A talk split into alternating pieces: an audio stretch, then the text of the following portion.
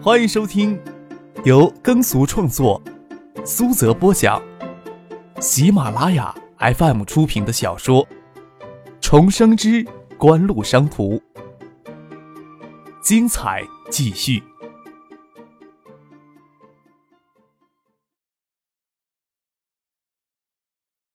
第八百四十九集。张可将托盘递给了李星宇，他回房间拿两条薄绒毯上了楼顶，又将手机拿在了身边。外面的雨停了，云层散了一些，稀稀松松的还能看到几颗星辰。夜里有些冷，空中庭院有两张并排的躺椅，将咖啡放到两边的房机上，躺椅有些湿，摸上去有些凉。张可便将一个毛毯展开来铺在下面，让李星宇躺上去，又拿了一条薄毯将两人盖好。抬头看着夜空中的星河，也没有什么特别的话要说，就觉得这样躺着特别好。会不会觉得我太闷了？李星宇问道。那就这样躺着吧。张克笑着说：“虽然咱们俩没有什么，但是我们的关系还是有可能会给乱说。你会不会生气啊？”李星宇问道。不会。张可摇了摇头。要是我不能爱上别人，勉勉强强只能爱着你，会不会让你困惑呀？李新宇问道。张克侧过脸来看着李新宇晶莹剔透的眸子，正望着自己，眼睛纯净无邪，就是在讨论一个问题而已。怎么可能困惑呢？这也许就是一件很简单的事情嘛。比如说躺在这里，也没有什么特别的话要说，就是觉得躺着就好。你在重复我的话呀？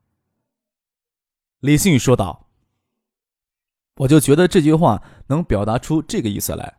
有些人总喜欢大惊小怪的说，怎么可以躺在这里看星星不说话呢？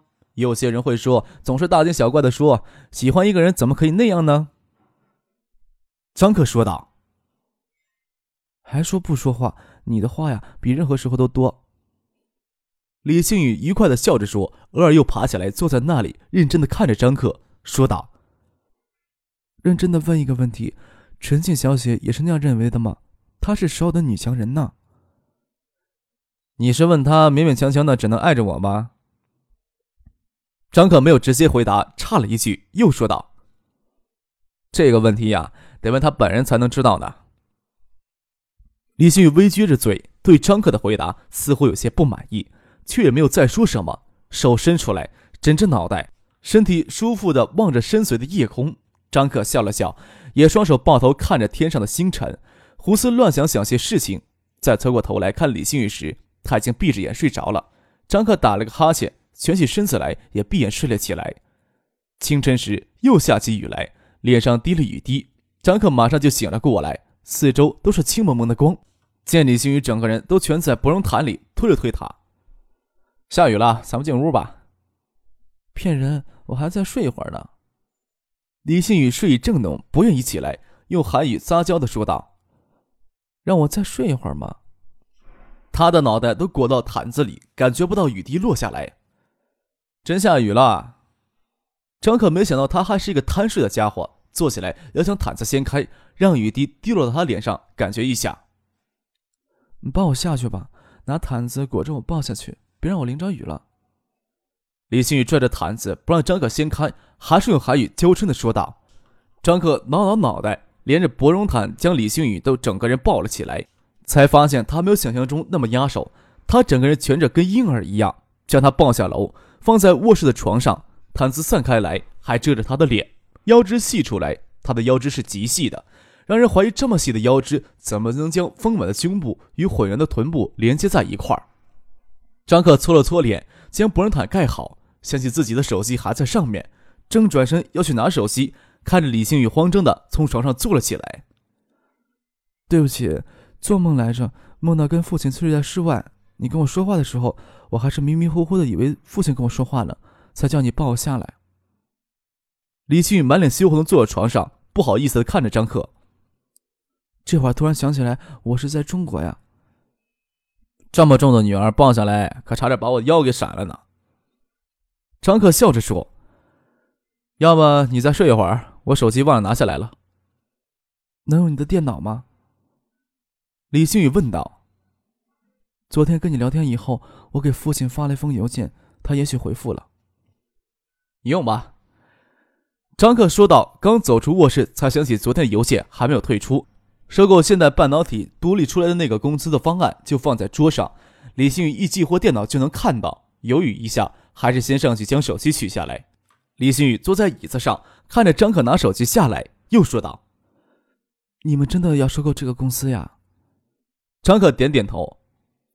我们经济研究所也注意到了锦湖在 STN 液晶屏上的投入比例超乎寻常，认为你们这是为了进入 TFT 液晶领域做准备呢。这个判断可能是我做出来的。我在报告里说了，这个公司会是你们优先考虑的对象。看，我的判断很准确呢。李新宇高兴地笑了起来，又解释道：“你的邮件就在桌面上，点开电脑就看见了。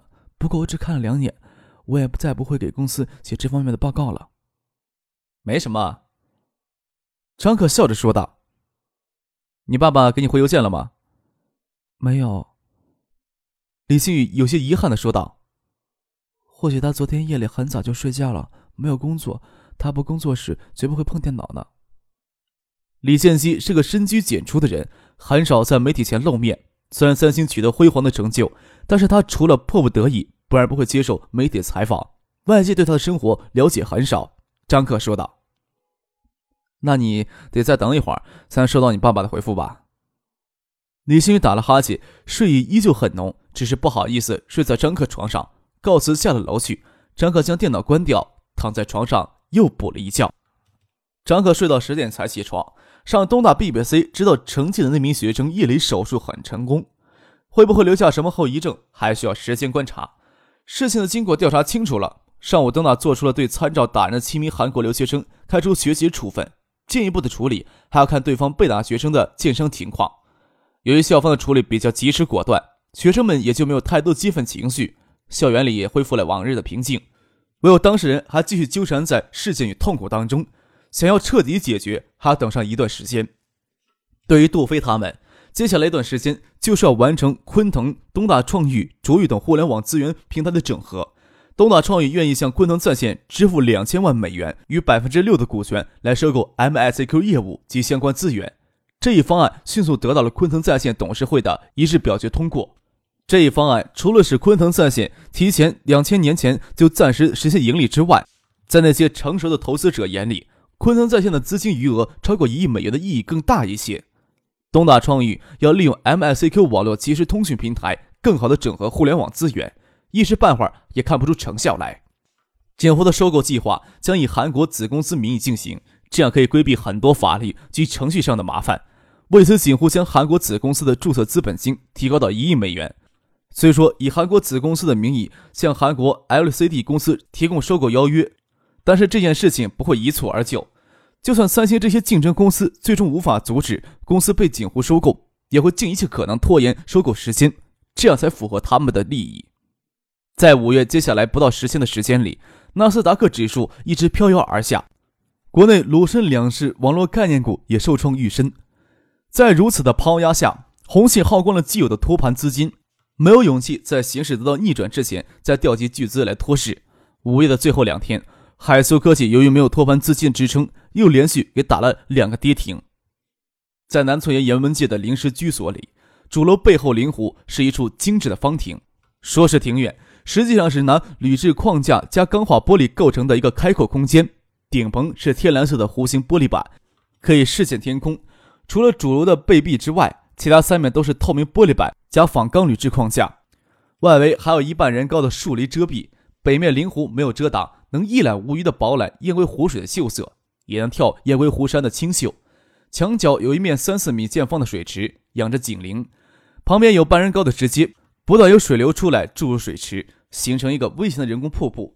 地面上铺着白色深黄色水纹的庭院石，还有几处浮土种植着玉桂、海棠等庭院观赏植物。当初设计这种别墅时，王海素就眼馋这后庭。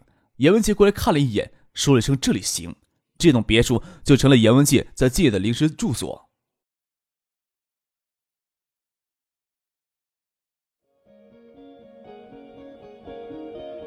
您正在收听的是由喜马拉雅 FM 出品的《重生之官路商途》。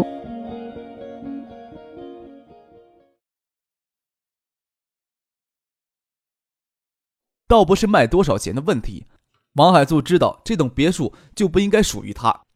看着坐在长椅上的严文杰，视线似乎落在窗外波光粼粼的湖面上。王海素心里想：他应该在看湖对岸的灯火吧。站在这里，能够看到雁归湖东北角上那些参差起伏、错落有致的灯火，多半是燕园、橡树园、青年公寓、燕东公寓的灯光。那些繁华的灯光背后，是锦湖的如日中天。传言严文介在学府巷遇到张克的第一句话，就是跟张克说：“我想你会记住我的。”最初听来倒觉得颇有些豪气。想必严文介现在绝不肯听别人在他面前提起这个事。红信建设涉足东海省的第一个动作就是吞并景城地产，在谢家与经典的配合下，加上海州市这几年经济发展非常迅速，对商业地产需求很大，红信建设吞并了景城地产颇为顺利，在这单一项目上获利超过八亿，还是红信建设从来都未曾有过的好业绩。即使海苏科技的股价遭到腰斩，跌破每股二十元。宏信投资与经典地产在背后福利依旧是非常可观，两次总计十元额度地价增发成本平摊下来每股才十五元，仍有近四亿的福利。宏信投资在背后前后动用了近六亿的资金，进入二次市场推动海素科技股价上涨，即使一时股价一跌再跌，背后仍有三亿元的福利。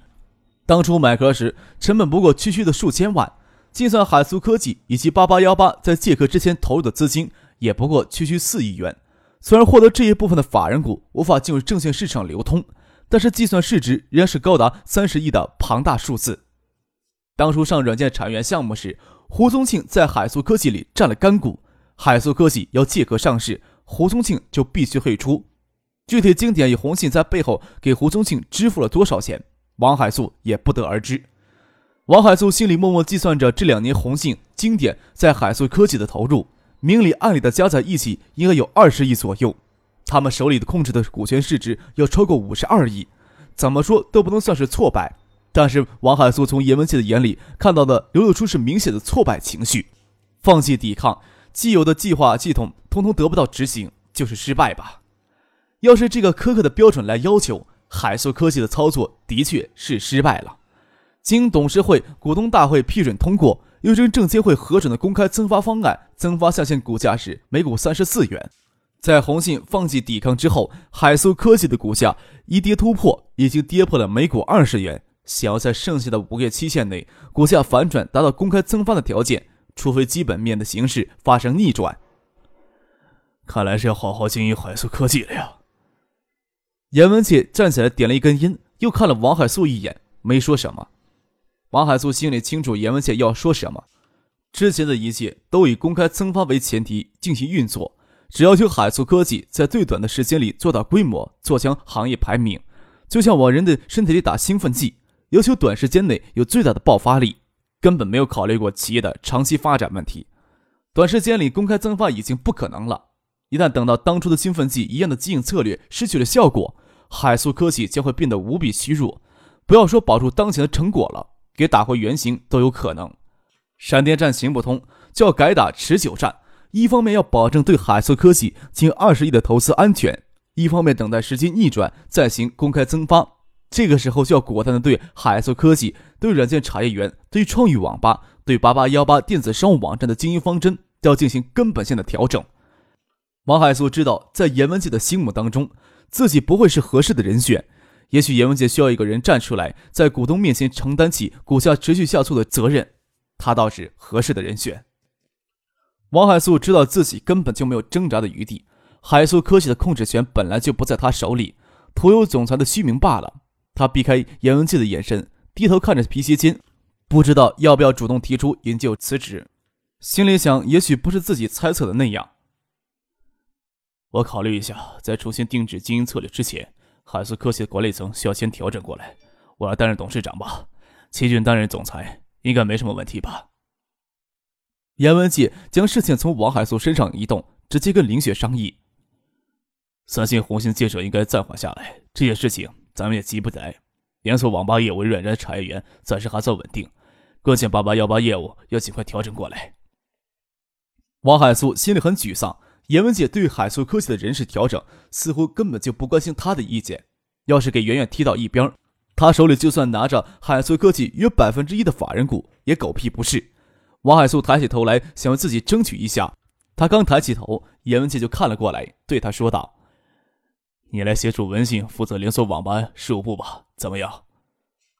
王海素只能点点头，没有拒绝，或者说再争取些什么的勇气，就没有再吭声了。刘奇俊从公文包里拿出一叠文件，说道：“这是我这几天来对海瑟科技下面一些业务的考虑，希望能对大家有所启发。”今天的事情原本早几天就定了下来。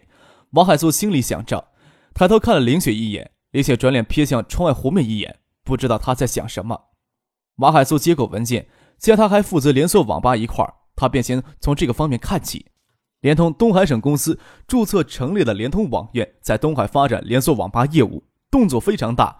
除六型大型的直营店，发展特许加盟店，联通网院还招安了建业现有的中小网吧加盟。从联通网院宣布向五月开张以来，联通网院迅速扩张，在建业的网吧总台数已经超过两万台，建业网吧总台数才达到十五万台。然而去年同期这个数字只有现在百分之四十。面对以后春笋般冒出来的中小网吧，以及同样是以巨无霸姿态登场的联通网页的竞争，创意网吧就无法保持原先的上网价格，利润空间也被大幅压缩。虽然能维持较高的利润率，但是与其预期相差很远。准确的说，在座的诸人在收购创意网吧时，就认识到了网吧产业的进入门槛偏低，日后竞争激烈这个问题。所谓的预期，只是诱惑中小投资人的陷阱罢了。只是这个时候，连他们也自己一脚陷了进去。创意网吧原先希望胡宗庆能帮忙促进市里能尽快出台政策，提高网吧的准入门槛，并将一部分的缺乏资质的中小网吧驱逐出去，限制网吧产业的竞争。没想到联通网院横插一脚，又直接以招安中小网吧的形式快速扩张。即使建业市里现在出台严厉的网吧产业政策，也是帮助联通网院壮大规模，创意网吧受惠有限。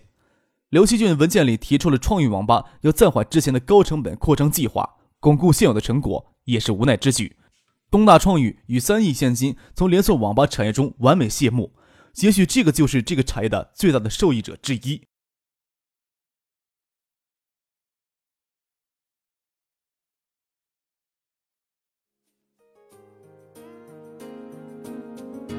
听众朋友，本集播讲完毕。感谢您的收听。